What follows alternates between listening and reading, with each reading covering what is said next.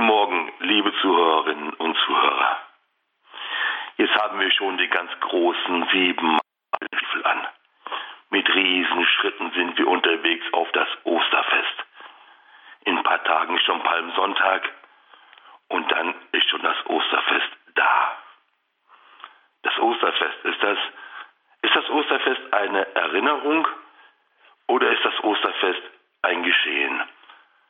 Ist es eine Erinnerung für mich? Feiere ich etwas, an das ich mich erinnere? Oder ist es ein Ereignis? Ostern, Ostern, Osterfest. Wir feiern das Fest unserer Erlösung. Denken dabei natürlich an die wunderbare Tatsache, dass wir nach dem Tod beim Herrn im Himmel sein können, eben erlöst sind. Allerdings jeden Morgen, Sie wissen das, in der Laudes beten wir das Benediktus und da kommt so ein Vers drin vor, der heißt, du wirst sein Volk mit der Erfahrung des Heils beschenken.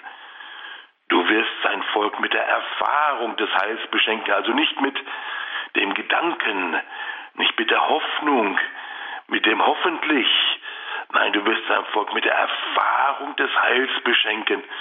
Und wir merken schon sehr deutlich, dass es hier eigentlich um ein Hier und Jetzt geht und nicht erst auf ein Warten nach dem Friedhof.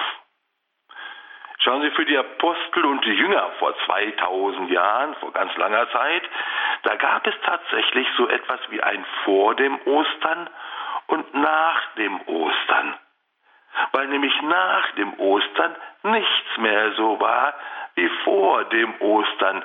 Für die Apostel und die Jünger von damals hatte sich an Ostern alles geändert. Nichts war mehr so wie vorher. Das war aber nicht nur für die Apostel und die Jünger damals, vor langer Zeit, nein. Dieses vor dem Ostern und nach dem Ostern, das will auch eine ganz persönliche Tatsache sein für Sie und mich, denn dieses Ostern, es möchte in Ihren und meinem Herzen geschehen.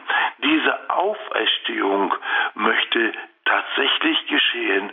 Und wenn sie geschieht, dann gibt es in meinem Leben ein vor dem Ostern nach dem Ostern.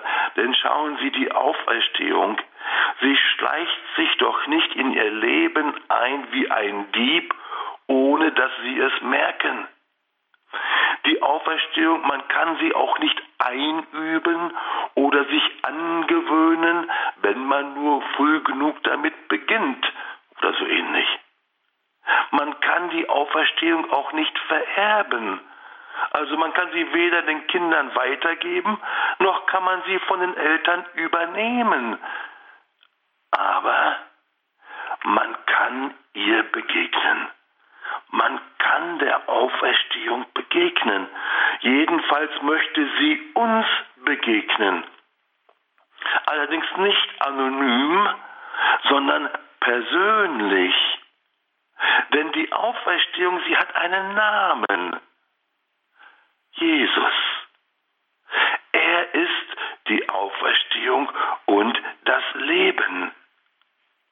Begegnet jemand dieser Auferstehung, verändert sich alles. Das Leben beginnt wirklich neu. Ein wirklich neues Leben beginnt. Nichts ist mehr so, wie es vorher war. Es gibt dann tatsächlich ein ganz persönliches vor Ostern und nach Ostern. Man kann der Auferstehung nicht begegnen und alles bleibt, wie es war. Man kann ihr auch nicht immer schon begegnet sein, ohne sich konkret daran zu erinnern. Vor einiger Zeit hat mal eine Dame in einer Sendung bei Radio Horeb angerufen berichtet, wie sie auf einer Beerdigung war und dann der Pfarrer halt verkündet im Evangelium, wie Jesus sagt, ich bin die Auferstehung und das Leben.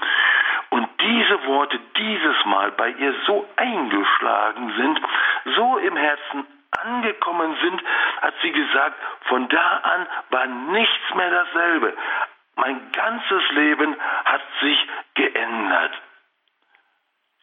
Dieser Frau ist die Auferstehung begegnet. Das muss nicht immer auf dem Friedhof sein und das muss nicht immer mit diesen Worten sein. Der Herr findet tausend Wege und Möglichkeiten, uns zu begegnen. Die Auferstehung sucht tausend Wege in mein Herz. Es gibt Leute, die feiern Ostern schon zum 50.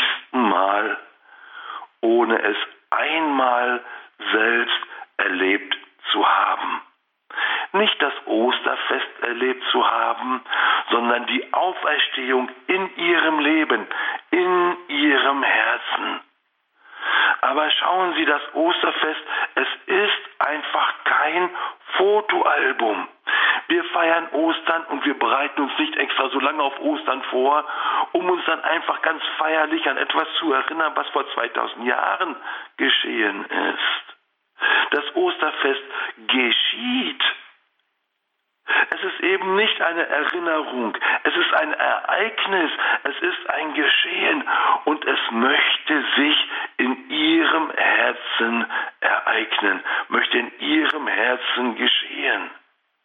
Papst Benedikt sagt das so deutlich am Anfang von seiner äh, Enzyklika Deus Caritas est. Am Anfang des Christseins die Begegnung mit einer Person. Und da meint er natürlich Jesus Christus. Er sagt, Christsein beginnt in der Begegnung mit der Person Jesu Christi.